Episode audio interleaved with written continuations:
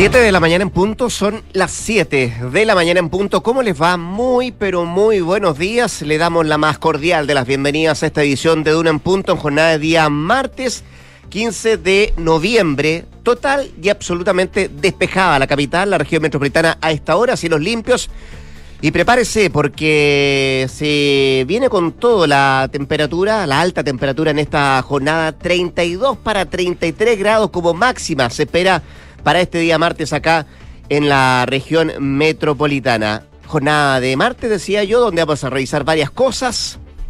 Está bien activo el Congreso, más allá de las polémicas que hubo ayer por los derechos humanos. Eh, se está viendo la reforma tributaria, ley de presupuesto, se posterga un poquito la reforma de pensiones, pero sigue siendo tema. Hay acuerdo por seguridad, reuniones de la ministra Tobá con el gobierno. Vamos a ir a la, a la cumbre del G20. Bueno, tanto que revisar eh, en esta jornada de día martes. Josefina Estabracópolos, guapa, muy guapa hoy día. Ay, gracias. ¿Cómo estás? Bien, pues, ¿y tú? Preparándome para el calor. Ya está. Ya está, ¿no es cierto? Ya está. Ya está. Oye, a esta hora hay 10 grados de temperatura aproximadamente. La máxima, eso sí, va a llegar hasta los 32 acompañado de nubosidad parcial. 32. Así que prepárense porque hoy día sí que hace calor.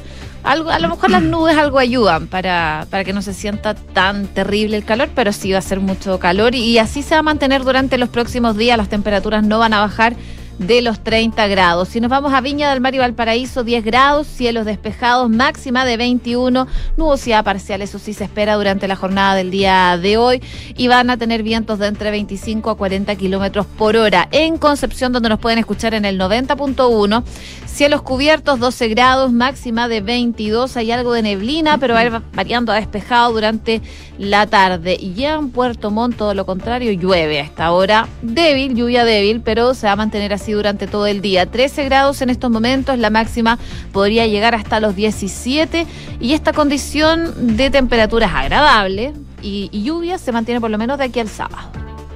A propósito de altas temperaturas, ¿sabe quién nos trae un refresh?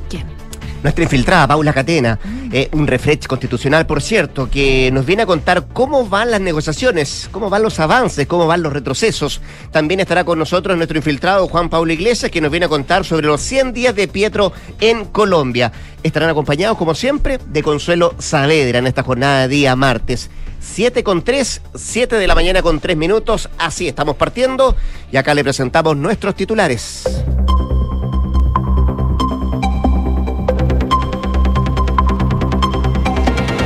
Presidente Gabriel Boric viaja hoy a Tailandia para su primera cumbre de la PEC. El jefe de Estado además va a sostener reuniones claves con sus pares Xi Jinping de China, Fumio Kishida de Japón y Justin Trudeau de Canadá. La ministra Carolina Toa valoró el sentido de urgencia de la oposición por un acuerdo en seguridad y enfatizaba que hay convergencia en muchos temas. Tras sostener este encuentro con fuerzas de derecha, la titular de Interior indicó que está previsto presentar indicaciones próximamente en materia de inteligencia e de infraestructura crítica. En medio de la tensa jornada, la Cámara de Diputados aprobó en general el proyecto de presupuesto 2023. La iniciativa fue visada por 129 votos a favor, ninguno en contra y tres abstenciones. Para esta jornada está previsto el inicio de la revisión y votación en particular de cada partida. Ningún diputado dio positivo en el test de droga aplicado al segundo grupo de parlamentarios. La Cámara Baja informó que las parlamentarias Ana María Gasmuri y Lorena Fríes no se presentaron a la toma de muestras pese a ser notificadas. La justicia absolvió al acusado de quemar el Hotel Principado durante las manifestaciones del estallido social. El tercer tribunal de juicio oral en lo penal de Santiago consideró que las pruebas presentadas ante el Ministerio Público en contra de Jesús Centeno carecían de legalidad. Y en Noticias del Mundo, la mayoría de los países del G20 condenó la invasión rusa a Ucrania en el borrador de la declaración final. El texto, que todavía debe ser aprobado por los líderes antes de su publicación oficial al final de la cumbre mañana, también pide prorrogar el acuerdo para exportar granos ucranianos y juzga de inadmisible el uso de armas nucleares y la amenaza de recurrir a ellas. Y Donald Trump lanzaría hoy oficialmente su candidatura presidencial. El ex mandatario convocó para esta noche a una conferencia de prensa en su mansión en Florida, donde dará a conocer sus próximos pasos en política. 7,5.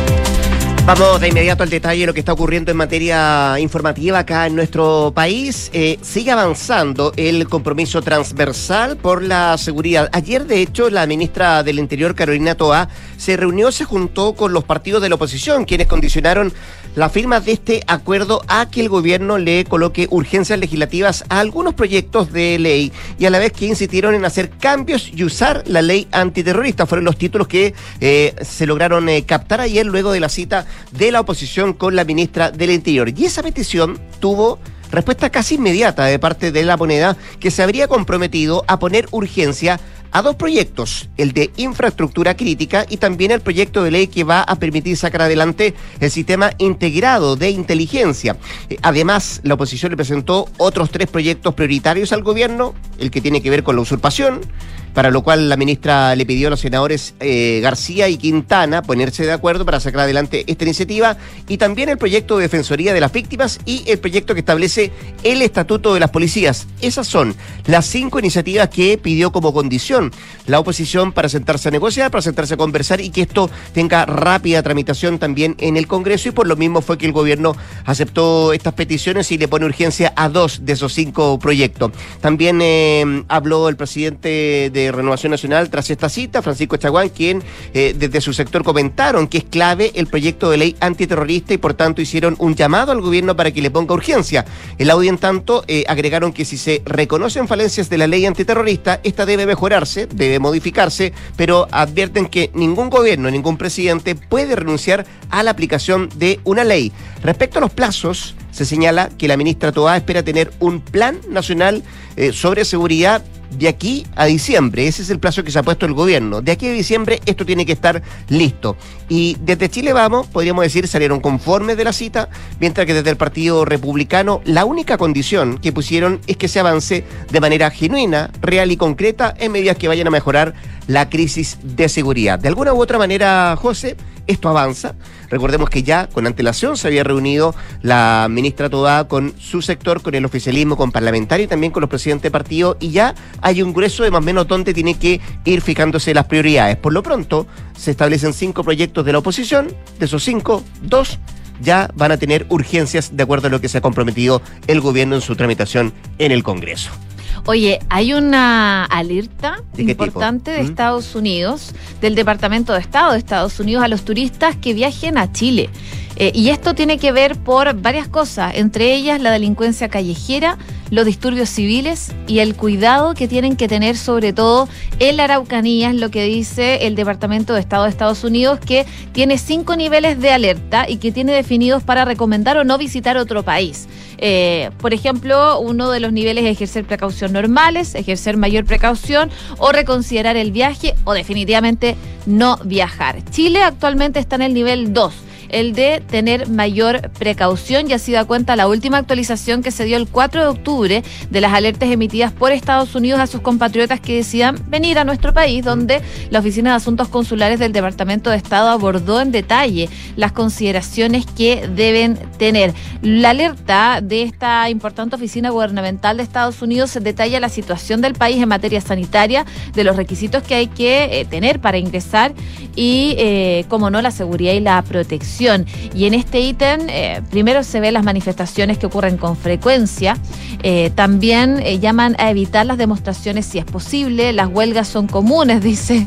Los últimos eventos de colocación de artefactos explosivos también es mirado con preocupación por Estados Unidos y, como no, lo que está pasando en la Araucanía, región que constantemente es escenario de, de atentados. Y ahí pone la alerta desde Estados Unidos a sus compatriotas. Ah, y eso nos pone en nivel 2 entonces. En nivel 2. Claro, que si uno hace una comparación de otros países, por ejemplo, del barrio, estamos por sobre Argentina, entiendo. Sí, de todas maneras, claro, mm. pero hay que ejercer mayor precaución según lo que dicen desde Estados Unidos al viajar a Chile. Argentina, por ejemplo, no están en nivel 1. Por eso, el 2 nos pone sobre Argentina en ah, nivel de seguridad eh, y entiendo que estamos bajo Colombia. Sí, y, eh, y Perú está en el 3. Ahí dice, se les recomienda a viajar que tengan mayor precaución eh, por los disturbios también que se han generado el último tiempo. 7 con 10. Escuchas Duna en punto. Vamos al Congreso porque parece que se dilata la tramitación de la reforma tributaria, al menos así lo plantearon desde la oposición, donde estiman que la reforma no saldría de la Cámara este año, lo que puede complicar el cronograma que tiene en mente el Ministerio de Hacienda, que entre sus cálculos tenía que esta reforma en su totalidad pudiese salir en marzo del próximo año. Insisto, está en la Cámara todavía, tal vez no podría salir este año de la Cámara de Diputados, lo que dilata, dilata digo, su tramitación respecto al Senado. Hasta ahora, se ha avanzado bastante en gran parte de las medidas que apuntan a mejorar el control de la evasión y también de la ilusión. Quedó pendiente, eso sí, la votación del denunciante anónimo, puesto que los diputados de oposición plantearon algunos reparos porque no quedaba claro si la persona denunciada falsamente podría o podrá conocer la identidad del denunciante para emprender acciones legales. Ante esto, el gobierno quedó comprometido en ingresar una indicación para precisarlo, lo que retrasó el despacho de, este, de esta parte del proyecto también. Además, los diputados diputados de oposición que integran la Comisión de Hacienda creen que el capítulo relacionado con el impuesto a la renta, que incluye entre otras cosas la discusión del gravamen, el patrimonio, el sistema dual y otros, será mucho más ardua, por lo que ven poco probable que se cumplan también esos plazos.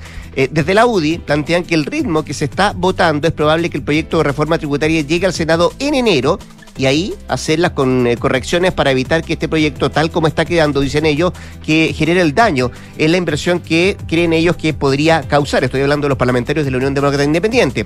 En tanto, desde el PS muestran un poquito más de optimismo y el presidente de la Comisión de Hacienda, Jaime Naranjo, comentó que es factible sacar adelante la reforma en los plazos impuestos por el gobierno, puesto que todavía quedan seis sesiones del mes de noviembre para votar este proyecto de ley. El problema práctico es que esta demora tendría eh, en el gobierno, o los cálculos que tiene el gobierno, el cronograma que tiene el gobierno, es que comenzaría a contar con los recursos de esta reforma después de lo proyectado.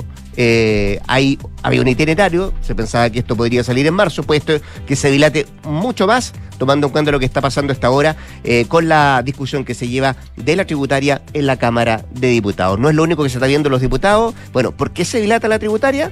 Porque además se está viendo esta semana de manera íntegra y entiendo que todo el despacho presupuesto.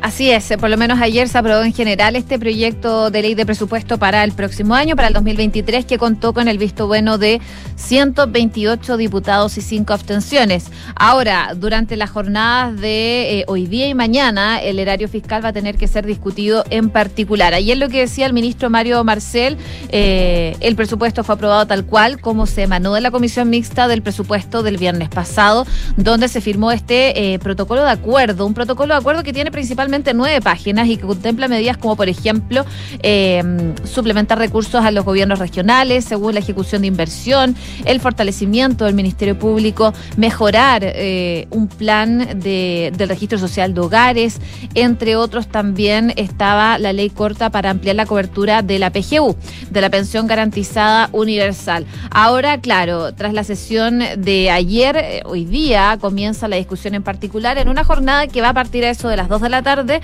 y se va a extender hasta las 9 de la noche, mientras que ya el miércoles continúa el análisis entre las 10 de la mañana y las 9 de la noche, con la posibilidad de que la mesa de la Cámara eh, la sesión hasta el total despacho del proyecto. En caso de ser necesario, el debate se podría extender hasta el jueves. Ahora, una vez despachado el proyecto de la Cámara, debe ser revisado por el Senado y cabe recordar que el plazo para que el Congreso despache este proyecto expira el 30 de noviembre y por eso están trabajando contra el tiempo en el, la ley de presupuesto. 7 con 14. Estás escuchando Duna en punto. Rápidamente nos vamos al ámbito internacional. Señor, vamos a la cumbre de los líderes del G20 en Indonesia con un llamado por parte del presidente anfitrión a poner fin a la guerra en una aparente referencia a la invasión rusa sobre Ucrania.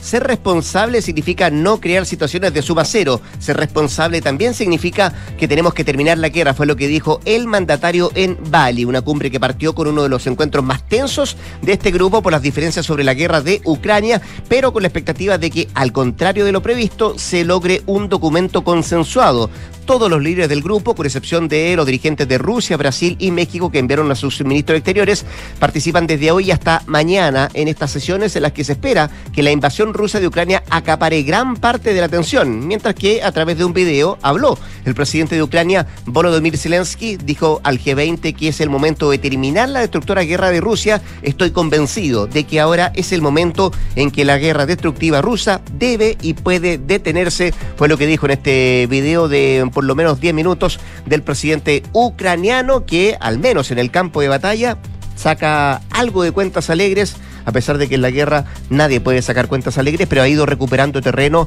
de lo que se pensaba en un momento de lo que podían hacer las tropas rusas. 7 con 15. En Duna en Punto le tomamos el pulso a la economía. Revisamos indicadores económicos. La UF 34.725 pesos. El dólar cerró nuevamente en números rojos 889. El euro en números azules 929. El IPSA cerró en negativo 5.302 puntos a la baja y el cobre 3,85 dólares la libra. Revisamos también lo que trae la prensa económica, veamos lo que trae Pulso Oposición. Reforma tributaria no saldrá de la Cámara este año y complica cálculos de Hacienda. Parte de los títulos de hoy día también destaca Fundamenta consigue su primer triunfo en siete meses para reactivar megaproyecto. Miremos también lo que trae el diario financiero, Autoría Ambiental, Visa, megaproyecto de Fundamenta, Ñuñoa, pero la inmobiliaria espera el fallo de la Corte Suprema. Son los títulos económicos en esta jornada de martes.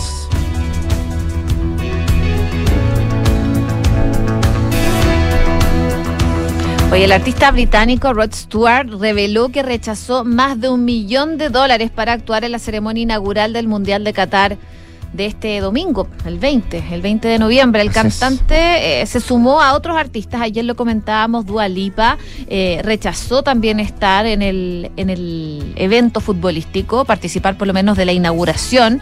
Eh, a propósito de lo que ha pasado en Irán en alguno durante el último tiempo, Stuart dijo en una entrevista con The Times, que le ofrecieron hace 15 meses mucho dinero, más de un millón de dólares para tocar en Qatar, pero decidió no recibir la propuesta, no es correcto ir, dijo, y los iraníes también deberían estar fuera por suministrar armas, aseguró. Así que eh, es como un modo de protesta lo que están haciendo algunos artistas de no aceptar eh, contratos con el Mundial de Qatar. Ayer contamos lo de Dualipa. Sí, tal cual, así que no ¿Se, es el... ¿se no es el vendrán más de aquí al próximo domingo? Vamos a ver, pero probablemente. Ya pues, vamos a la pausa con la música del eh, británico Rod Stewart. Eh, la José Stavrakopoulos vuelve a las 8 de la mañana para actualizarnos informaciones. Y antes de la pausa, un par de consejos. Conecta la gestión de tu empresa con Sapiens CRP y tu área de gestión de personas con Senda. Ambas soluciones de Defontana y su ecosistema de gestión empresarial. Integra todos los procesos de tu compañía en defontana.com. Invierte sin excusas con Ingebec Inmobiliaria. Ahora te ayuda a comprar un departamento en verde o con entrega inmediata, pagando el pie hasta en 48 cuotas sin intereses. Descubre este y más beneficios en ingebecinmobiliaria.cl. En las fábricas de buses eléctricos más grandes del mundo hay un chileno, un mineral chileno. Los buses eléctricos necesitan 369 kilogramos de cobre y también molibdeno para funcionar. Compromiso Minero tiene como objetivo aportar con los minerales necesarios para combatir el cambio climático y así ayudar al planeta. Conoce más detalles en compromisominero.cl. Y si eres cliente de Inversiones Sura, no te pierdas la transmisión del Sura Summit 2022 junto al prestigioso escritor Simon Sinek en un conversatorio sobre cómo el poder de tus decisiones crea futuro. Martes 6 de diciembre a las 19 horas. Más información en inversiones.sura.cl. 7 de la mañana con 18 minutos, 7 con 18, nos vamos a la pausa. Volvemos con más a cada una en punto. Los procesos de mi compañía comenzaron a cambiar cuando decidí pensar, pero pensar en digital. Fue ahí cuando encontré Sapiens CRP de De Fontana y llevé la gestión de la compañía al siguiente nivel. ¿Y tú, qué esperas para pensar en digital? Piensa digital contratando Sapiens, el ERP para medianas y grandes empresas de Defontana que te conecta al único ecosistema digital de gestión empresarial, inteligencia de negocios, finanzas, recursos humanos, gestión y mucho más. Contrata Sapiens ERP desde 10 UFs mensuales en defontana.com. ¿Sabías que en las fábricas de buses eléctricos más grandes del mundo hay un chileno? Un mineral chileno, el cobre y el molibdeno. Los buses eléctricos necesitan 369 kilos de cobre y también molibdeno para funcionar. Minerales que producen nuestro país mediante prácticas sustentables y responsables con el medio ambiente. En la lucha contra el cambio climático, ese es nuestro compromiso. Compromiso minero, haciendo en el presente un mejor futuro. Conoce más en www.compromisominero.cl. Descubre Mazda BT50, una pickup 4x4 con un diseño pensado en ti, que te llevará de donde estás hasta donde quieres estar. Mazda BT50, diseñada para inspirar tanto como tú. Feel alive. Mazda, Darko Center. No da lo mismo que mi hijo sea diagnosticado con un problema al corazón. No da lo mismo que tengan que operarlo con urgencia. No da lo mismo llegar a un centro especializado en cardiología pediátrica. Que tu hijo sea atendido en el único centro del país con un programa dedicado al tratamiento de la insuficiencia cardíaca en el niño no da lo mismo. Somos Cardiología Pediátrica UC. Contamos con un equipo médico con sólida trayectoria y experiencia. Tratamos anualmente a más de 500 niños con cardiopatías congénitas. Somos UC Cristus. Somos la Católica. Aló, amor. Oye, por aquí ya pasé a buscar a los niños y vamos camino al fútbol. ¿Tú qué tal? Ya, bacán. Yo estoy llegando a la casa que seguro deben estar por llegar de Berisur. Buenísimo. Según lo que conversé con ellos, debería quedar todo instalado y funcionando hoy mismo. Sí, me dijo tu papá que fue muy rápido todo. Ya, amor. Nos vemos en un rato. Protege lo que más quieres. Calcula online en berisur.cl o llama al 600-385-0003. Activa Berisur. Activa tu tranquilidad. Paula lleva cinco minutos revolviendo su café mientras mira noticias en su celular. Aún no le pone azúcar, solo le da vueltas y vueltas. Hay momentos para darle vueltas, pero a la hora de invertir es mejor fondos, con soluciones simples y rápidas a través de la app o la web, donde un grupo de coach expertos te guiará según tu perfil de riesgo y objetivos. Deja de pensarlo y hazla simple con Scotia. Infórmese de las características esenciales de la inversión en estos fondos mutuos establecidos en sus reglamentos internos y scotiabankchile.cl. Infórmese sobre la garantía estatal de los depósitos en su banco en cmfchile.cl. Marca registrada de The Bank of Nova Scotia, utilizada bajo licencia. En la carrera de diseño de vestuario y textil de la Universidad Andrés Bello nos preocupamos de algo más que la moda. Lo vemos como un sistema integral en el que se encuentran el textil, la joyería, el calzado, los biomateriales y la tecnología aplicados a vestibles. Y donde entendemos la innovación no solo en las prendas y accesorios, sino también en sus procesos de producción. Donde el futuro se construye desde el presente. Conoce más en campuscreativo.cl. Escuchas Duna en punto con Rodrigo Álvarez. Ya de regreso acá al 89.7 cuando son las 7 de la mañana con 22 minutos. Tenemos tanto que hablar con nuestra próxima invitada que le vamos a saludar de inmediato al teléfono la ministra del Trabajo, Janet Jara. Ministra, ¿cómo está usted? Muy buenos días. Muchas gracias por atender la llamada a Radio Duna. Muy buenos días, Rodrigo. Estoy bien, pero con una tremenda alergia. Ah, eh, pero eh, típico de, esta, de estas fechas, ¿no? Tal cual. Así que se me escucha un poquito como con... Ah, pero se, le escucha bien, no se preocupe. Oiga, ministra, eh, pensiones, tributarias, tantas cosas que hablar, empleo también, trabajo, pero quiero partir por la pensión garantizada universal. ¿Se confirma, ministra, que el gobierno va a presentar una ley corta para ampliar la cobertura de la, de la pensión garantizada universal? Eh, ¿Qué criterios cambian y, y de cuánta gente más estamos hablando que podría salir beneficiada? Sí, en realidad, Rodrigo, la ley corta se va a ingresar confirmado para corregir la cobertura de la ley actual, porque la ley actual eh, establece una cobertura del 90%. Tú sabes que esta ley se legisló muy al final del gobierno del presidente Piñera y terminó en el verano eh, muy rápidamente tramitada, siendo una buena iniciativa, pero producto de esa rápida también tramitación eh, se introdujeron algunos cambios a cómo se calculaba eh, regularmente el universo de los beneficiarios del pilar no contributivo. Hoy, hoy día llega el 90% de las personas más vulnerables de la tercera edad, ¿no?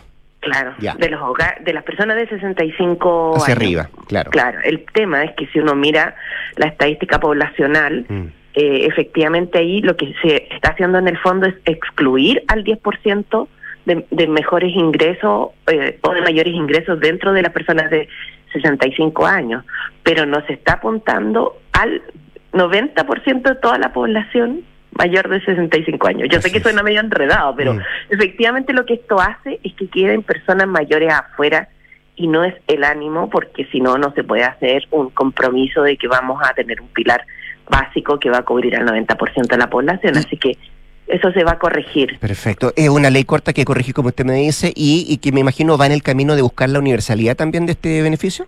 Bueno, es que vienen dos cosas al respecto. Lo primero es que esto lo que busca corregir es el, el error de la ley de la PGU, Ya. en directo, digamos, y ahí se espera que puedan entrar 60.000 personas más. Pero en el proyecto de ley de reforma a las pensiones vienen, eh, bueno, primero venía esta, esta corrección que ahora se va a presentar como ley corta, igual Así es. nosotros también recogemos la sugerencia de los parlamentarios en ese sentido porque eh, sabemos que nadie quiere que las personas teniendo derecho queden afuera y, y aquí lo que ocurrió fue como que se presentó una una letra chica que en definitiva termina afectándolas sin tener ninguna responsabilidad ahí en esto. Lo segundo que viene es un compromiso como Estado para avanzar en la universalización de la PGU eh, a toda la población, pero esto en un plazo gradual. Ya. Al igual que la cotización del empleador, que va a ser en seis años, la ampliación del universo de la PGU también va a ser en seis años. Son plazos que están más o menos correlacionados. Ya, quiero entrar en detalle de eso, pero antes, ministra, a propósito de las conversaciones que ha tenido usted con, con- con los parlamentarios, propuestas que se han hecho, eh, la oposición quiere un aumento de la PGU a 250 mil pesos ahora. Para Claro, enero, para, para enero del próximo año. Eh, insisten que el aumento se separe de la reforma de pensiones. ¿Hay espacio para, para negociar eso, ministra? Eh, tiene dos problemas en particular. Esa, o sea, el proyecto de reforma a las pensiones trae además y contempla el, el aumento de la PGU a 250 mil pesos. Pero gradual. Pero, pero tiene, claro, y en función de la reforma tributaria. Sí. Entonces tiene una dificultad, por eso eh, la iniciativa de los parlamentarios, eh, es que para poder ap- aprobarla requerimos un uso permanente y para eso se vincula este tema directamente con la reforma tributaria. Ya, o sea, no podría ir aparejada, como piensan ellos, a la ley de presupuesto.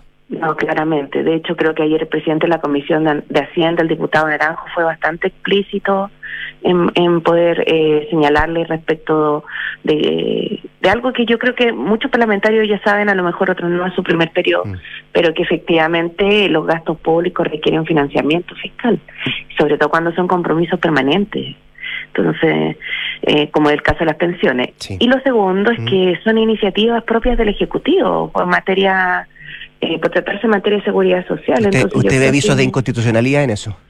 yo creo que es bueno que nosotros, eh, a, a puertas de enfrentar una reforma tan importante como la previsional, y habiendo pasado ya por todas las experiencias de país que hemos pasado en los últimos años, en los últimos gobiernos de distintos signos políticos, eh, nos pongamos todos en una disposición de poder efectivamente avanzar de manera que sea eh, seria y que sea también eh, sostenible en el tiempo. Eso es lo que veo como una necesidad importante porque, como lo ha dicho el presidente Boric, Rodrigo, eh, para las personas sería incomprensible que no lográramos llegar a un buen acuerdo. Y la disposición la tenemos con esta propuesta que modera, que es técnicamente eh, bastante robusta, y tenemos toda la disposición a dialogar. El tema es que necesitamos eh, que, que, ese diálogo- que esa disposición también esté en todas las actorías. O sea, para ustedes la reforma se tramita de manera íntegra, no se separa.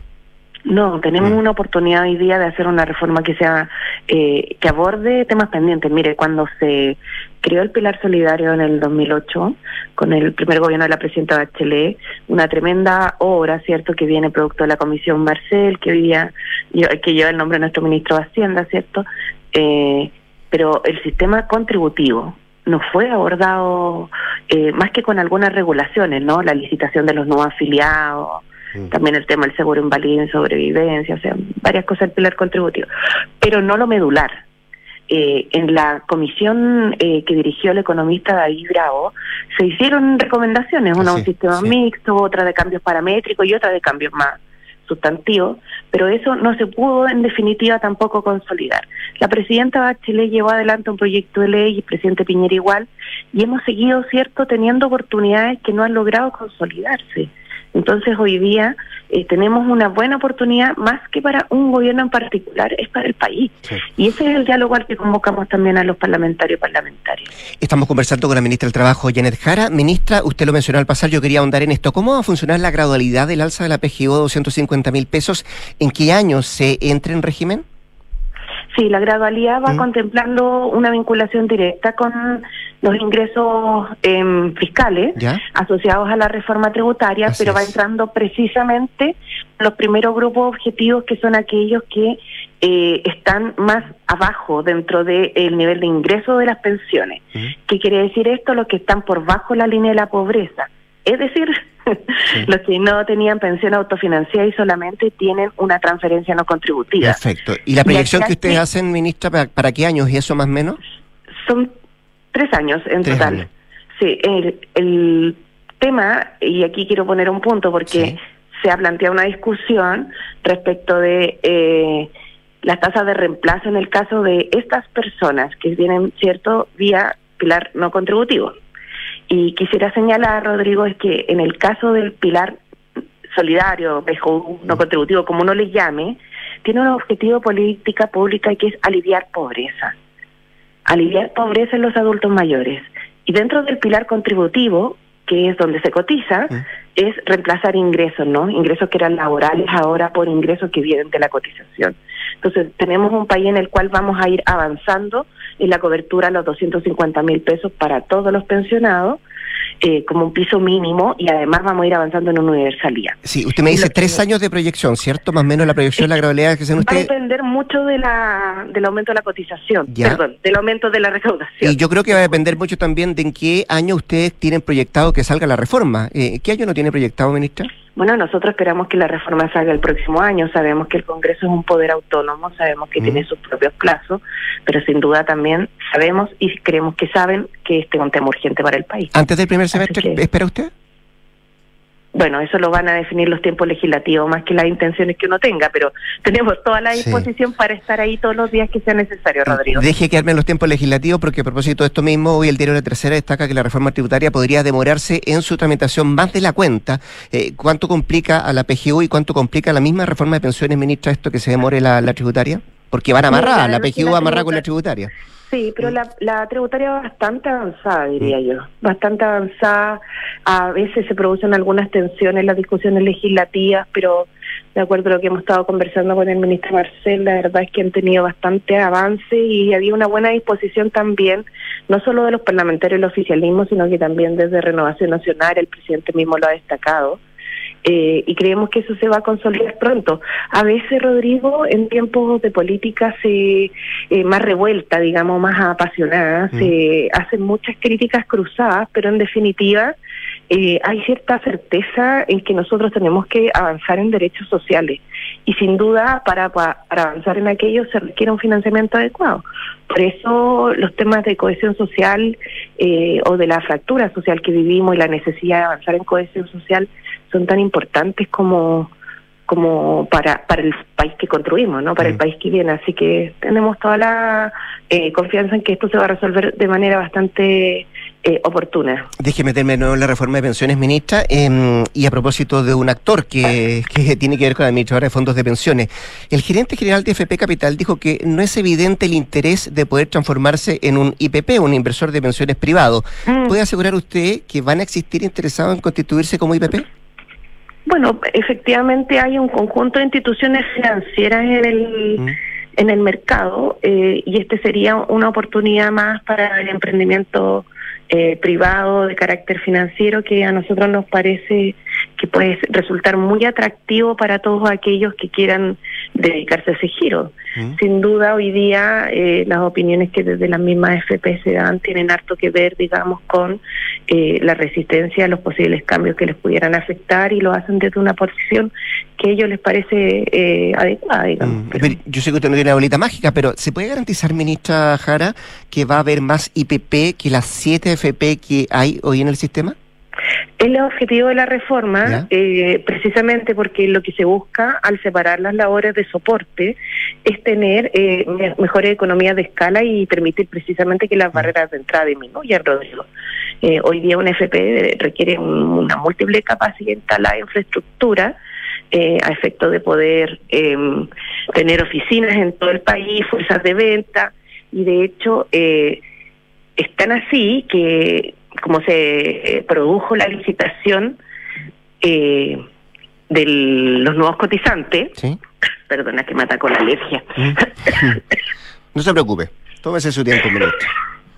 Disculpa. No se preocupe. Desde que se produjo la, el ingreso de la licitación ay, la realización de la licitación de los nuevos cotizantes, esta FP más nueva que, que conocemos, y que han tenido un público que ya viene más eh, cautivo, por decirlo de alguna manera, porque la incorporación de los cotizantes, de los independientes, de los que emiten boletas del 42.2, eh, sus comisiones son la mitad de las comisiones de la otra AFP. Mm. Entonces, uno ve que toda la labor más administrativa de captación de afiliados, de fuerza de venta, de atención de personas, en realidad constituye hoy día una barrera de entrada para que otros actores al mundo de la inversión puedan entrar. no, es que se le haya, no es que se le haya puesto muchas trabas, ministra. ¿En qué sentido? para que se transformen en IPP, por ejemplo, los privados. No, tiene, lo que pasa es que los inversores tienen que cumplir ciertos requisitos legales que son evidentes porque ahí está el resguardo de los fondos previsionales de, del sistema, digamos, de los trabajadores, de las trabajadoras y después de los empleadores también. Entonces, ahí tanto en el IPP público como privado los estándares tienen que ser los más altos. Oiga, ministro, déjeme seguir avanzando. ¿Le inquieta, le preocupa que los controladores de AFP de capital extranjero puedan ir al CIADI? Como lo dijo el exgerente de AFP, Fernando Larraín han estado haciendo esos anuncios, creemos que esta es parte de, su derecho, a nosotros, a nuestro entender, eh, no debieran haber dificultades en ese sentido porque las sociedades van avanzando en cambios regulatorios, es como que una situación jurídica no pudiera eh, verse hacia adelante modificada, sino no tendría mucho sentido la evolución de la normativa. ¿Y así como está la cosa, usted cree que tienen argumentos para ir al CIADI? pero todo está por verse, ¿no? Primero tenemos que iniciar la discusión de la reforma previsional. Yo creo que hay harta resistencia, el mismo ministro Marcel también lo señalaba con anterioridad, que hay campañas que se han iniciado hace mucho tiempo, y uno tiene que pensar, digamos, que de lo único que no podemos eh, continuar haciendo más de lo mismo, ¿no? O solo lo mismo, porque efectivamente si no los resultados siguen produciéndose de la misma manera. Y aunque hemos concordado 50 veces en que las pensiones son bajas en nuestro país, los datos son realmente dramáticos. ¿Y eso, anuncio cómo los califica? ¿cómo califica esos anuncios de la FP usted? Bueno, creo que forman parte de su defensa y están en su derecho de hacer lo que estimen, digamos. A nosotros como gobierno, más que los grupos de presión económico, en este caso, que, que están directamente relacionados con eh, el, tema de las pensiones, nos preocupa poder subir las pensiones. La verdad, a mí lo, lo que me ha llamado la atención de esto, Rodrigo, es mm. eh, que las líneas editoriales o comunicacionales de la administradora no se refieren en nada a cómo mejoramos las pensiones se refieren a cómo se van a defender usted, señor, al CIADI, a que no habría herencia, cosa que no es así porque hay herencia, a que no habría propiedad de fondo, cosa que no es así porque hay propiedad de fondo en el 10%, tal cual ahora, digamos, mm. que no habría libertad de elección, pero en realidad, a cómo se mejoran las pensiones en Chile, no ha señalado ninguna letra, ninguna palabra. Y eso es preocupante para una industria que se ha convertido en el tronco principal del sistema de pensiones en Chile eh, muy a contrapelo de lo que ocurre en los sistemas de seguridad social eh, mixtos que hay en el mundo. Para terminar, ministra, ¿el 6% de cotización adicional es mm. intransable para el gobierno?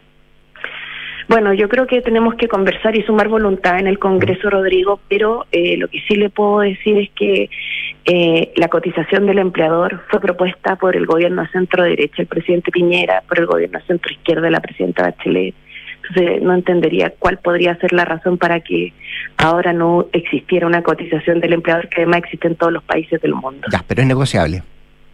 Bueno, nosotros necesitamos votos para eh, poder aprobar nuestra reforma previsional, pero eh, tenemos una propuesta que queremos primero que sea, como se como se dice, eh, aprendida, comprendida, hecha así como poder entregarla en definitiva de manera integral, no por parte, porque cada uno de los elementos que se mueva de la propuesta genera otros efectos. Por ejemplo, si nosotros eh, no acordáramos la cotización del empleador o acordáramos un monto distinto, eso genera efectos en el seguro en el seguro social. Y eso es una realidad. Entonces, cada una de las cosas en un sistema de pensiones integral no puede ser vista aisladamente. Tiene una efecto en la otra. Ahora la disposición del diálogo está, porque evidentemente requerimos eh, mayoría. La ministra del Trabajo, Janet Jara, conversando esta mañana con Radio Duna. Ministra, muchas gracias por sus palabras, por su tiempo. Eh, gracias, pues cuídese la alergia. Gracias. Que estén bien, buen que esté bien, ministra, buen día. 7 con 38, vamos a la pausa. Eh, hoy la seguridad es un tema que nos importa a todos. Por eso contrata Verisur la alarma capaz de actuar antes de que lleguen las fuerzas de seguridad. Calcula online en verisur.cl, activa Verisur, activa tu tranquilidad. Y saludamos también a Mazda, Mazda BT50, una pickup 4x4 diseñada para inspirar tanto como tú. Mazda Feel Alive. Pausa comercial al regreso. Consuelo Saavedra y nuestros infiltrados. Paula Catene y Juan Pablo Iglesias, acá en un punto. ¿Tus inversiones están creando el futuro que quieres? Sí, y no solo el mío, también el de mi familia. ¿Tu patrimonio está protegido? Sí, porque elijo asesorarme con expertos. El poder de tus decisiones crea futuro. Por eso en Inversiones Sura te asesoramos con soluciones personalizadas y con la mayor oferta de inversión del mercado. El poder de tus decisiones crea futuro. Sura. En Ingebec Inmobiliaria te ayudamos a comprar un departamento en verde o con entrega inmediata, pagando el pie hasta en 48 cuotas y sin intereses. Evalúate y obtén una asesoría profesional para invertir con nuestros asesores y accede a esta u otras promociones. ¿Qué esperas? Invierte sin excusas y llega a la meta con un buen pie. Ingebec Inmobiliaria, tu inversión, nuestro compromiso. Aló, amor. Oye, por aquí ya pasé a buscar a los niños y vamos camino al fútbol. ¿Tú qué tal? Ya, bacán. Yo estoy llegando a la casa que seguro deben estar por llegar de Berisur. Buenísimo. Según lo que conversé con ellos, debería quedar todo instalado y funcionando hoy mismo. Sí, me dijo tu papá que fue muy rápido todo. Ya, amor. Nos vemos en un rato. Protege lo que más quieres. Calcula online en berisur.cl o llama al 600-385-0003. Activa Berisur. Activa tu tranquilidad. Enfrentar el cambio climático es tarea de todos. Duna por un futuro más sostenible. Los mercados emergentes y las economías en desarrollo representan casi la mitad de las emisiones globales totales de gases de efecto invernadero. Pese a esto, el volumen de inversión actual para la transición de estos países a fuentes de energía con menos carbono es insuficiente, dada la magnitud del desafío climático. Así lo indica el último informe de Bloomberg NEF. El reporte señala que la cartera de nuevos proyectos de energía limpia en desarrollo se ha reducido y que las instituciones financieras conceden menos créditos. Por otra parte, las naciones aludidas están implementando menos políticas críticas y el sector privado ha reducido sus inversiones en el último año, producto de la actual situación económica mundial. Acciona, expertos en el desarrollo de infraestructuras sostenibles para recuperar el planeta. Tu inversión puede generar un cambio positivo con el nuevo Fondo Mutuo Chile Ecológico de Banco Estado. El primer fondo mutuo que invierte en proyectos verdes o sostenibles chilenos certificados. Invierte en bancoestado.cl o desde tu app Banco Estado. Infórmate de las características esenciales de la inversión de este fondo mutuo, las que se encuentran contenidas en su reglamento interno. Infórmate sobre la garantía estatal de los depósitos en tu banco o en www.cmfchile.cl. La rentabilidad o ganancia obtenida en el pasado por este fondo no garantiza que ellas se repitan en el futuro. Los valores de las cuotas de los fondos mutuos son variables. Jefe, dígame, ¿sabe usar los excedentes Sense para capacitar a los trabajadores? Chupaya, ¿me pilló? Mandomedio.com, pues jefazo. Capacítate ahora en cómo usar tus excedentes Sense y no los pierdas. Infórmate en mandomedio.com. Gracias, Mandomedio. En la Universidad del Desarrollo, el futuro está más cerca. Contamos con la mejor tecnología en laboratorios y salas de clases para que experimentes nuevas formas de aprender. Podrás acceder a intercambios y doble grado en prestigiosas universidades extranjeras y mientras estudias te incorporarás tempranamente al mundo laboral. Universidad del Desarrollo, acreditada en nivel de excelencia por seis años en todas las áreas. Decide, desarrolla, impacta. Y con el profesional del año. Felicitaciones, estimado, muy merecido. Queremos saber en qué se va a gastar este gran premio. Gracias, gracias. Bueno, con esto por fin voy a poder comprarme el auto. ¡Comprar! ¡No! Pero ¿cómo tan bueno? Se parte de la nueva experiencia de tener un auto. Suscríbete a smarticar.cl sin hacer trámites, pagar mantenciones, patente ni seguros. Smarticar. Comprarse un auto no es smarty. Quítale el bono, porfa. Escuchas Duna en punto. Duna 89.7.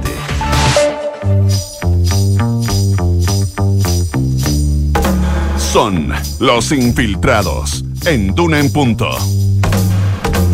7 de la mañana con 43 minutos. Consuelo Saavedra, ¿cómo te va? Muy buenos días. Hola Rodrigo, ¿cómo estás? Bien, ¿y tú? Muy bien. Qué bueno. ¿Te presento a nuestro infiltrado de hoy día? Mira, Paula Por Catena. favor. Acá a mi lado, hola Paula. Hola, buenos días. Hola, Consuelo. Hola, hola, buenos días. Y Juan Pablo Iglesias, que también viene en jornada de martes. Hola, hola, buenos días. Hola, Consuelo, ¿cómo estás? Vamos a hablar con Juan Pablo de Colombia, del presidente de ese país, pero antes, a propósito de la alta temperatura de hoy día, hagamos un refresh de, de lo que va las conversaciones constitucionales, los acuerdos constitucionales. Eh, decían muchos, Paula, eh, que hay premura en esto y se están poniendo una fecha límite que es este mes, noviembre. Claro, noviembre, sí, justamente. Eh, no había hablado ya de esto hace días porque estábamos un poco monotemáticos. Ahora ya hay un poco más de avance en términos de que han ido flexibilizando ciertas posiciones. Eh, no es menor que en sectores del socialismo democrático y, mm, y de apruebo dignidad, sobre todo, que es donde hay mayor resistencia, se hable de esta apertura a que sea un órgano mixto, el órgano redactor de esta nueva constitución, lo que no se había visto porque ellos estaban eh, bajo la lógica de que sea sí o sí eh, 100% electo. Eh, antes de profundizar en eso, lo que hay hasta ahora, bueno, los partidos políticos de manera transversal han avanzado en eh, dos cosas sustantivas, que es primero establecer ciertos bordes o aquellas materias que no se pueden o que no va a tocar el nuevo órgano redactor, que son 12, y en establecer este árbitro eh, un árbitro que es una especie de comisión eh, técnica que va a velar por el cumplimiento de esos bordes, en donde ya se estableció o ya hay consenso de que va a estar integrado por 14, por 14 personas, eh, expertos, que van a velar por el cumplimiento de estos, que era una de las exigencias que planteó principalmente Chile Vamos. Con esto ya más o menos resuelto, el, los partidos ya entraron a negociar o a, a hablar acerca del mecanismo. Y el viernes recién pasado es en donde se, se tocó por primera vez este tema en ya, ¿qué vamos a hacer respecto de esto? Y ahí Chile Vamos de alguna forma endurece el tono y dice, bueno, nosotros eh, estamos dispuestos a que sea un órgano elegido, pero ojo que solo 50 integrantes, mismo sistema que eh, la elección de los senadores, o sea, con circunscripciones, el mismo, exactamente el mismo sistema y 50 integrantes y eh, se plantearon, dijeron de que no van a moverse de ahí, al menos por ahora, y que esto tenga también un componente de expertos que eh, todavía no está resuelto de qué manera eh, podrían elegirse y que ahí hay mayor flexibilidad por parte de ellos de cómo estos sean nominados ahí hasta ahí, de hecho, dijeron si es que no tienen, le emplazaron al oficialismo, dijeron si no tienen ustedes mayores, o sea, si no, no tienen una propuesta adicional a esto, bueno, digan si están de acuerdo con esto, y si no, veamos cómo, porque eh, así es difícil eh, seguir. De alguna manera ellos también juegan eh, la carta de presionar, porque saben de alguna forma que hasta ahora, al menos, como se dice coloquialmente, han tenido el sartén por el mango y han podido plasmar eh, de alguna manera sus, eh, sus inquietudes y se han ido recogiendo en el marco de estas tratativas. Y bueno, así las cosas, el oficialismo, bueno, recoge esto. Y empezamos a ver estas aperturas primero del socialismo democrático. La vocera lo decía el viernes, Paulina Bodanovich, vocera, digo ahora, de esta nueva alianza de gobierno que justamente en el marco de las diferencias eh, trataron de instalar esta, esta nueva alianza para ir eh, despejando las diferencias y tratar de tener una postura común.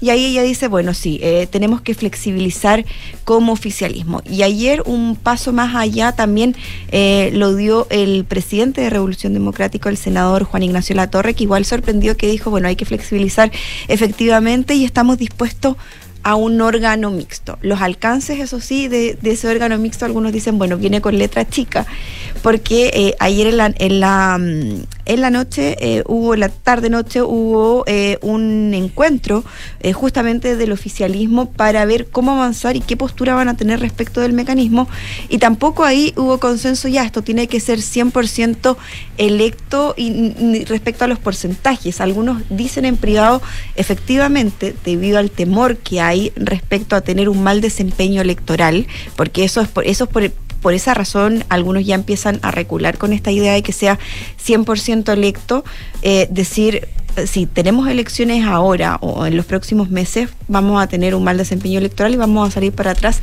y aquellos a que les va a ir mejor va a ser a la derecha o a partidos como el Partido de la Gente y al Partido Republicano. Me refería. O sea, el tira y afloja, el tira y afloja en este minuto eh, tiene que ver con eh, el tamaño entonces de, del órgano y, el mecanismo. Ver qué y ver qué representación consigue cada, cada fuerza. Eh, lo, que, lo que es bien, claro, en el fondo el oficialismo se abre a incluir expertos, que era algo que en un comienzo no querían, pero en el subentendido que eso les permita tener una mejor representación. Claro, es que, es que lo de los expertos, por ejemplo, más bien había consenso de que tenían que estar. El tema que ahora lo plantean como eh, la fórmula... Eh, como, como una novedad el hecho de esta apertura, pero siempre estuvo sobre la mesa de que los expertos tenían que estar sí o sí. El hecho eh, es claro, pero no, pero, pero había una discusión sobre cuál era su incidencia. Mm, claro. ahora lo que está diciendo la alianza es em, ya vamos a elecciones, órgano electo, pero nos abrimos a que sea mixto y que entren expertos, pero expertos nominados, ¿verdad? Eh, claro, y bueno, y ahí está el debate porque tampoco está clara la fórmula. Algunos hablan de que ya, expertos a través de estas listas cerradas, otros dicen que podrían ser eh, inmediatamente designados por los partidos, entonces tampoco está mm. eh, tan despejado eso. Y además lo que después, eh, lo que comentaban algunos presentes de la reunión de ayer, luego de que la tercera PM, el senador La Torre, dijera esta apertura, bueno, después en la reunión de la tarde, según varios de los presentes, como que matizó y dijo, no, en verdad es como 75% elegido y un porcentaje muy menor que sea em, elegido a través de listas cerradas y que sean estos expertos. Y, claro, podrían ser quizás unas listas cerradas a nivel nacional. Eh, de acuerdo al resultado que tengas en todas las circunscripciones, por ejemplo. Claro, entonces tampoco está tan, eh, tan resuelto eso y ahí el tira y afloja principal yo creo que va a estar en cuánto es el número, lo que, lo que planteabas tú, Consuelo, del número finalmente, porque eh, mm. Chile Vamos va a defender hasta el final de que sea un número más o menos acotado, versus al menos en apruebo dignidad que ellos están en un número mínimo 100 en total. O sea, ese es como, eh, y ahí tienen un tira de flojo importante porque el socialismo democrático sí está por, por ejemplo, que sea un número 75, algo que sea intermedio. Y ahí hay que ver qué, qué, qué, tan intransigentes van a ser para, para flexibilizar sus posiciones. Y por lo mismo quedaron ayer, no, no sacaron nada de limpio concreto en el oficialismo, dijeron ya, tengamos una nueva reunión el miércoles y el viernes recién se retomarían las reuniones con todos los partidos políticos eh, de manera transversal.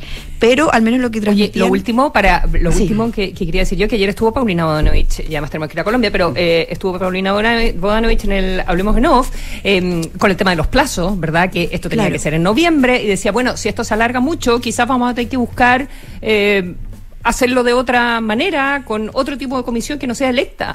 O sea, claro, o sea, incluso no descartando que fuese y, la, y la premura porque sea, claro, y la premura porque sea ahora en noviembre es porque también se tienen que tramitar ciertas reformas y, eh, y después mm. para que no se choque con otros procesos electorales y también que no hay un hito, no hay, no hay, hay algo que no es menor que eh, los parlamentarios recordaban que en abril, ya en abril próximo, para terminar y dejar hablar a Juan Pablo, eh, también se puede habilitar de nuevo la, tramitación de los retiros previsionales. Y ese punto no es menor, porque si se choca eso con elección de convencionales y parlamentarios empujando que hay que eh, impulsar nuevos retiros, pues, algunos temen que se pueda transformar eh, de nuevo en un, eh, caos mm. y cada uno saque sus cálculos políticos y empiece ese tipo de discusión que es la que quieren evitar también. Bien, pues vamos a ver cómo, cómo avanza esto de los acuerdos constitucionales. Vamos a Colombia, don Juan Pablo Iglesias. Gustavo Petro, hoy cumple 100 días, ¿no? Hoy en el gobierno. y nos llama, nos preocupamos de él porque es el gobierno netamente de izquierda en 200 años. Exactamente. De vida colombiana. Un, giro histórico que fue su triunfo en, en, Colombia y hoy día cumple 100 eh, días. 100 días que está cumpliendo. Eh, bueno, eh, Petro ha sido un, presidente muy tuitero, digamos, eh, así que se preocupa mucho de, transmitir cosas través de Twitter y ha dejado claro, hoy día incluso hay un video celebrando sus 100 días en su Twitter, eh, pero además de, hacer referencia a todos los artículos que han salido, uno del país especialmente muy positivo a sus 100 días, así que está contento aparentemente Gustavo Petro al final de sus 100 días, han sido 100 días donde en la práctica por lo menos hay tres hitos importantes y relevantes eh, que pueden ser catalogados como, como, como triunfos, digamos, de, su, de su gestión. 100 eh, días donde además los termina los, cumple con una popularidad bastante alta, lo que no es menor en un, en un escenario político mundial donde, donde mantener altas popularidades para los presidentes no es un, no es un trabajo fácil. y él, de acuerdo, según la encuesta, hay una que le da más del 60%, otra que le da cerca de 50%, por lo tanto tiene un, un, apoyo importante, es verdad, y eso plantean los críticos, que ha aumentado la desaprobación, en, una encuesta pasó de un 20 hace en, en septiembre a 40 horas, hay un aumento de la desaprobación, pero, pero el hecho es que eh, la aprobación es bastante alta. Por lo tanto, todo eso eh, suma eh, elementos positivos que hacen que Gustavo Petro esté contento en este, en este, en este primer hito, digamos, de estos 100 días de su gobierno. y yo decía que hay tres temas que pueden ser considerados importantes triunfos de él en estos 100 días y que en parte explican también eh, ese, ese buen, esa buena eh, evaluación que tiene. Digamos.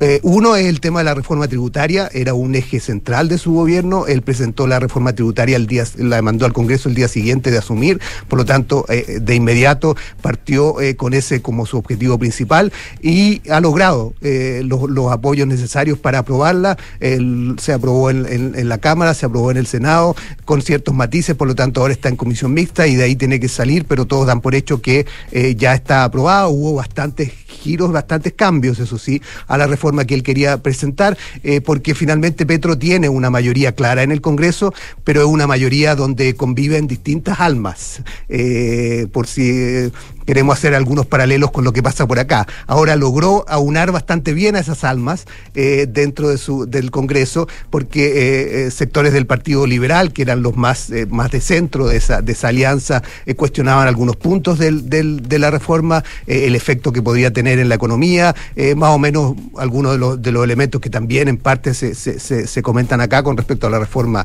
nuestra, digamos, la reforma del presidente Boric.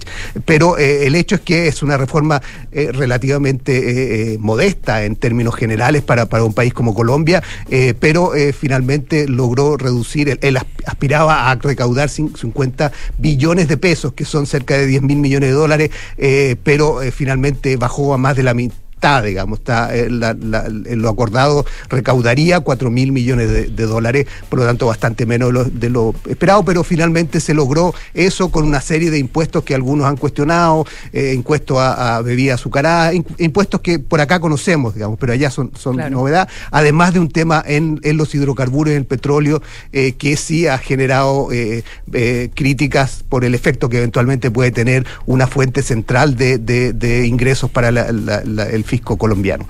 Eh, pero independientemente de eso, logró pasar esta reforma, que ese es probablemente el principal triunfo. Hay que esperar que salga todavía, digamos, pero ya se da por hecho que, está, que están los votos para que finalmente saliendo de la comisión mixta eso, eso se apruebe. Eh, junto con eso hay dos otras eh, leyes importantes o acuerdos importantes que logró. La, otra ley importante que logró es la ley sobre la que él le llama la ley de la paz total. uno de los temas centrales de la campaña de Petro fue impulsar esta idea de lograr la paz en Colombia eh, eh, y, iniciar una, nueva etapa. Para lograr esa paz tiene que eh, no solo negociar con el ELN, que es el otro gran grupo guerrillero que queda después de, que las FARC lograron llegar a un acuerdo de paz, sino que además hay muchos otros grupos en Colombia, hay cerca de 30 grupos de distintos tipos violentos y grupos, organizaciones criminales también. Todas esas entran dentro de esta, de esta ley para la paz total que lo que hace es entregarle facultades al Ejecutivo para poder negociar eh, y poder asegurar, por ejemplo, que se levanten las, eh, las órdenes de detención en caso que las, que las partes estén dispuestas a negociar. Eh, así que ese es, un, es una ley importante que logró aprobar y que muchos han, han reaccionado con un signo de interrogación porque todavía no se sabe cómo va a avanzar esa ley, o sea, cómo va a avanzar el proceso. La ley ya está aprobada, pero no se sabe cómo va a avanzar el proceso. Algunos eh, advierten ciertos riesgos, digamos, de, de, de, de cierto sentimiento de, eh, de impunidad para algunos grupos eh, violentistas que ha generado debate. con respecto al ELN, ya se inició un proceso, se, se planteó los marcos generales para iniciar un proceso de, negociación de paz y desmovilización en, Venezuela. Eso ya está en, proceso, pero además, como decía, hay muchos otros grupos que Petro busca desmovilizar y grupos organizaciones criminales que Petro busca de, desbaratar. ese, ese es, ese un, desafío importante, complejo, pero por lo menos la ley la aprobó. y el último punto que uno podría considerar un, triunfo importante de Petro es que logró llegar a un acuerdo con los grupos, la Federación Ganadera, sobre el tema de los, las terrenos, las tierras, eh, eh, para eh, son más de 4 millones de hectáreas, digamos, que están dispuestos a, comprar el Estado colombiano a estos propietarios de tierras para posteriormente entregarlas a, campesinos o a, sectores de la población colombiana que han demandado esas tierras. Por lo tanto, ese es un paso importante. Ahora, eso también instala muchas interrogantes porque todavía no se sabe cómo se van a comprar esas tierras, cuánto se va a pagar por esas tierras. El gobierno asegura que va a ser precio de mercado, pero todavía no está claro eso. Por lo tanto, hay muchas dudas. Pero en el hecho es que por lo menos esos tres puntos eh, eh, eh Petro los logró aprobar y lo logró eh, concretar en estos 100 días y, todos los ven como importantes triunfos. Una gran interrogante, ya para cerrar, es el acercamiento con, Venezuela, la reanudación de, de, de, relaciones diplomáticas con Venezuela que estaban cortadas, la apertura de la frontera que estaba cortada y estaba cerrada. ese era un tema que estaba ahí, que muchos han cuestionado porque evidentemente en, Colombia la figura de, Maduro no está bien evaluada por la población, hay una mayoritaria condena a lo que está pasando en Venezuela, por lo tanto muchos ven con preocupación lo que puede significar este acercamiento, pero hay un, hay un elemento de pragmatismo, digamos, el, cierre de la frontera estaba generando costos económicos muy importantes para Colombia. Abrirla ayuda en parte eh, a ese a reanudar ese flujo comercial importante. Por lo tanto, ese es un punto central también. Así que el, balance hasta ahora para Petro, y ya cerrando, no es malo. Eh, eh, y él probablemente, como ustedes verán si revisan su Twitter, está contento. Lo estoy mirando, 100 días de gobierno, lo único que escribió hoy día en la mañana. Ahí está. Consuelo, muchas gracias. Muy buenos días. Con Paulo, Paula, lo he infiltrado este día martes. Que estén muy Buenos días. Nos vamos, ya bien hablemos en off, ante las noticias con Josefina Stavrakopoulos. Buenos días.